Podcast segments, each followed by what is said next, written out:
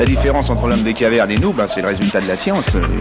Et ce n'est pas une opinion, c'est de la science. Notre monde n'est pas si moche. D'où vient le caducée, emblème des médecins? Le caducée est devenu officiellement le symbole de l'ordre des médecins en 1945.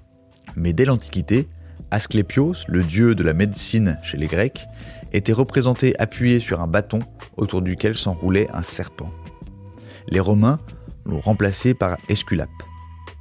Le bâton représentait l'arbre de vie. Quant au serpent, il se renouvelle en changeant de peau, à l'image de l'homme ayant recours aux bienfaits de la médecine. Au caducée d'Esculape, les médecins ont cependant ajouté un détail, en haut du bâton, le miroir de la prudence.